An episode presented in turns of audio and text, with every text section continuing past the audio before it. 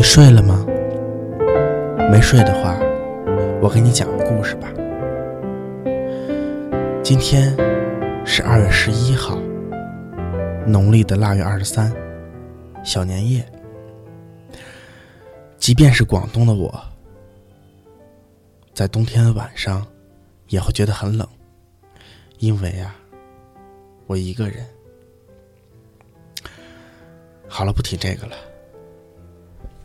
今天要讲的故事叫做《南极姑娘》。既然你已经在世界的最北方，那么无论未来你朝哪个方向走，都注定是南方。我翻了个身，揉了揉惺忪的睡眼，从窗口望出去，无尽的黑夜中，迷望的。依旧只有漫天的星光。十一月，极夜的结束，人遥遥无期。不知从何时开始，我习惯在这段漫长而寂寥的时间里沉睡。尽管北极熊并没有冬眠的习惯，但对我而言，睡眠是逃离孤独最好的方式。毕竟等待。终归是个漫长的过程，它可能会消磨到你的希望。然而，当你闭上眼睛的时候，无论是梦境还是想象，那些画面总会泛着些许光亮。我起身数了数剩下的鱼，应该是吃不过两天了。于是，我很不情愿地从温暖的冰屋里钻出来，一头扎进了寒冷的夜中，琢磨着是时候去储备点粮食了。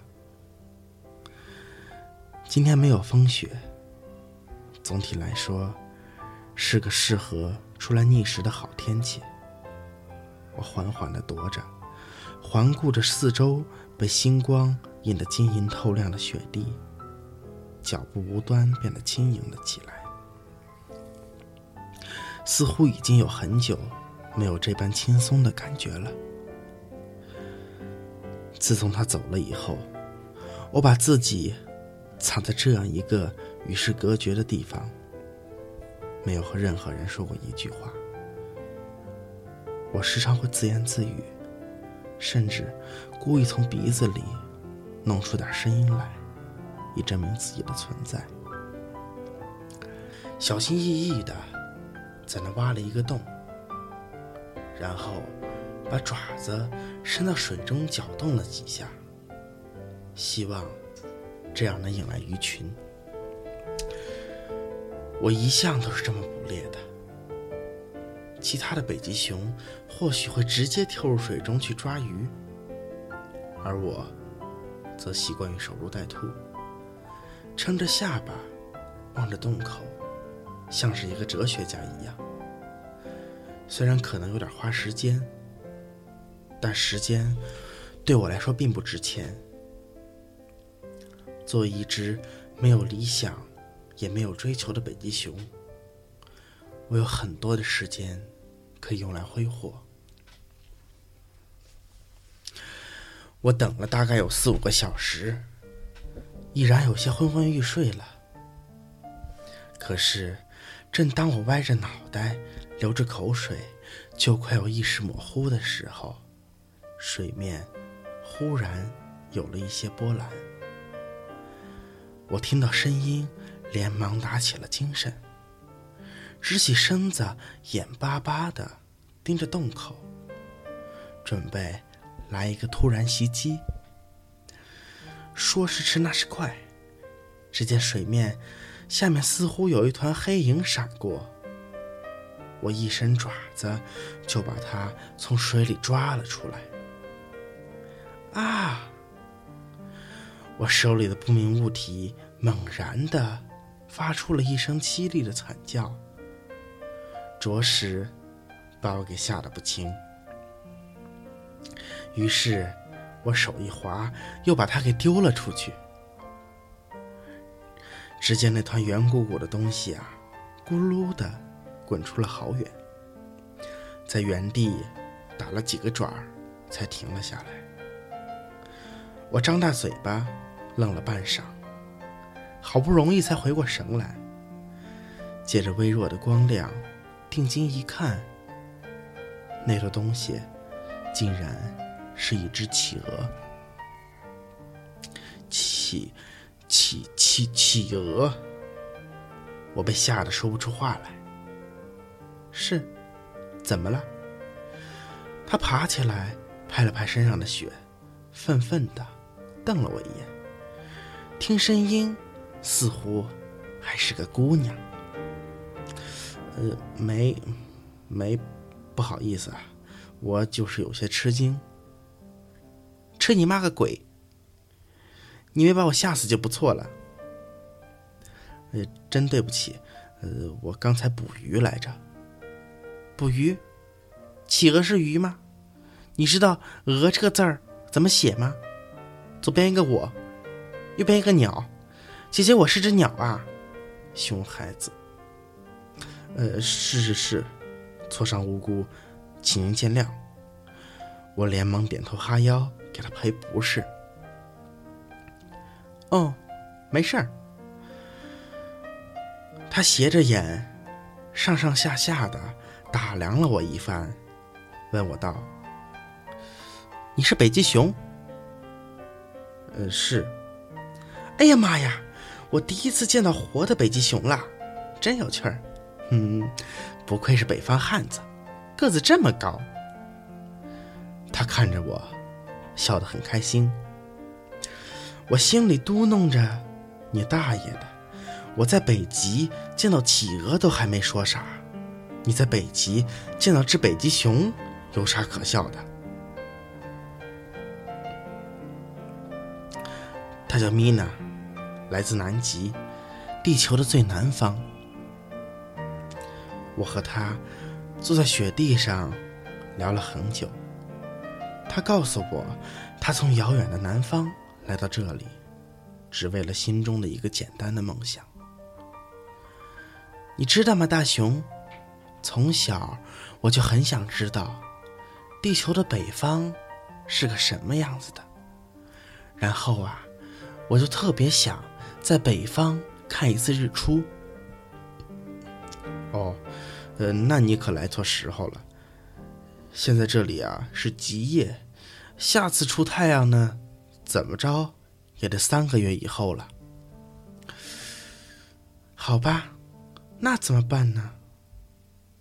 要么等，要么回去呗。现在回不去，为啥呀？你怎么来的就怎么回去呗。嗯，我顺着洋流飘过来的，这个季节只适合北漂。我觉得这种说法。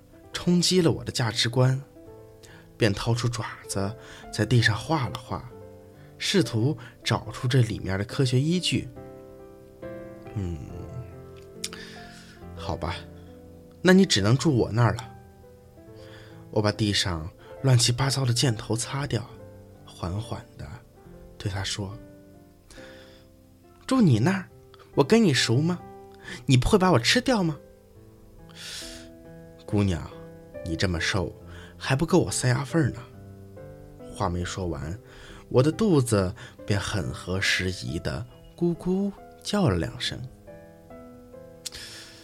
尴尬的沉默了几秒后，我干咳了两声，对他说道：“ 嗯，呃，不如这样吧，为了你的安全着想，呃，顺便作为住在我那里的报酬，嗯，你帮我抓鱼吧。”只要我有的吃，肯定也不会吃你的，你说是吧？你呀，又有一个可以安身的地方，多好啊！他沉思了半刻，觉得有些为难，但似乎也没想出比这更好的解决办法了。因此啊，最后还是同意了我的建议。于是他一头扎进了洞里。不一会儿就丢上来一条条活蹦乱跳的鱼儿。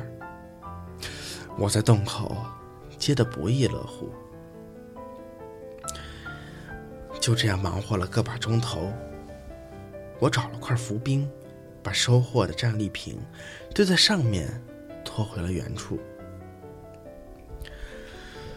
路上，米娜趴在我的背上睡着了。看她睡得那么香，回想起她努力抓鱼的样子，我无端有些不忍。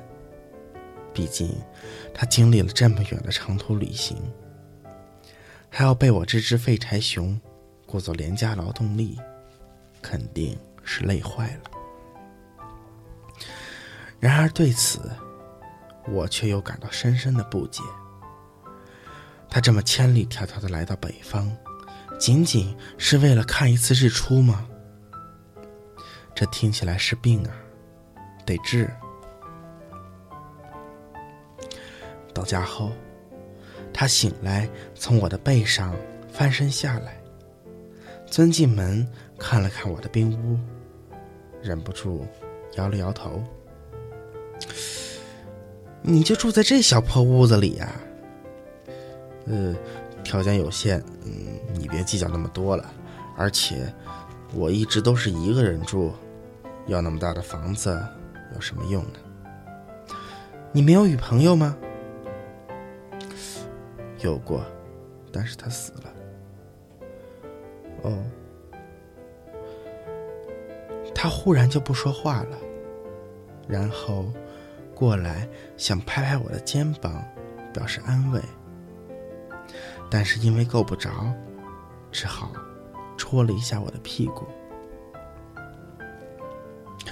嗯，没事了，很久之前的事情了，就不要再提了。